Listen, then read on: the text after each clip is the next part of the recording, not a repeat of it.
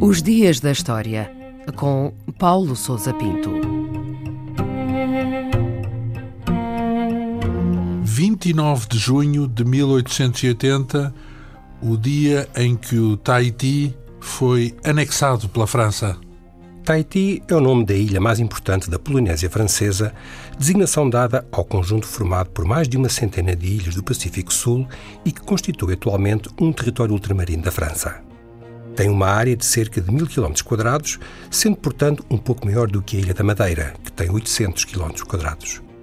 Nesse dia 29 de junho de 1880, o jovem rei Pomare V cedeu formalmente o Tahiti e as ilhas dependentes à França. Era um rei inexperiente e fraco e havia subido ao trono pouco tempo antes. A decisão ficou naturalmente a dever-se à pressão das autoridades francesas, que aproveitaram a fraqueza do novo rei, em evidente contraste com a sua mãe, a rainha Pomária IV, que havia resistido aos franceses durante os seus 40 anos de reinado. O território perdeu assim a sua soberania e o título de Rei do Tahiti foi definitivamente extinto.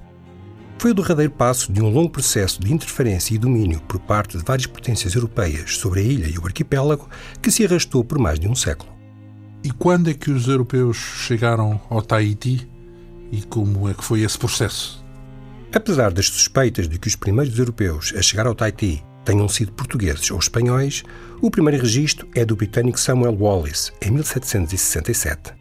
Foi, no entanto, o relato da viagem do francês Louis-Antoine de Bougainville, no ano seguinte, que difundiu na Europa a imagem do Tahiti como um paraíso de clima ameno e de população dócil. Na verdade, deflagrou pouco depois um antagonismo entre diversos clãs da ilha que acabou por conduzir a uma guerra civil. Ao longo das décadas seguintes, o Tahiti foi visitado por armadas britânicas, francesas e espanholas, assim como por navios baleeiros. Os missionários anglicanos da Sociedade Missionária de Londres chegaram nos finais do século XVIII. Ao longo do século XIX, o Tahiti foi disputado por franceses e britânicos, mas em 1842 a França conseguiu impor um regime de protetorado. Seguiu-se um breve período de revolta que durou cerca de três anos, mas que não teve qualquer efeito prático. A última réstia de autonomia, que residia na figura do rei, foi suprimida em 1880, precisamente com a cedência de Pomare V à pressão francesa. E o que é que aconteceu depois da anexação do Tahiti? Com o desaparecimento do Reino do Tahiti, a ilha passou a ser uma colónia da Terceira República Francesa.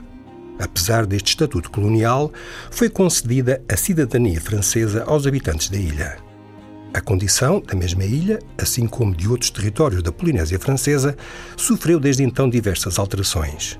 A mais recente atribuiu-lhe a categoria de Pays d'Outre-mer, isto é, país de ultramar, dispondo de órgãos políticos, orçamento e legislação próprias.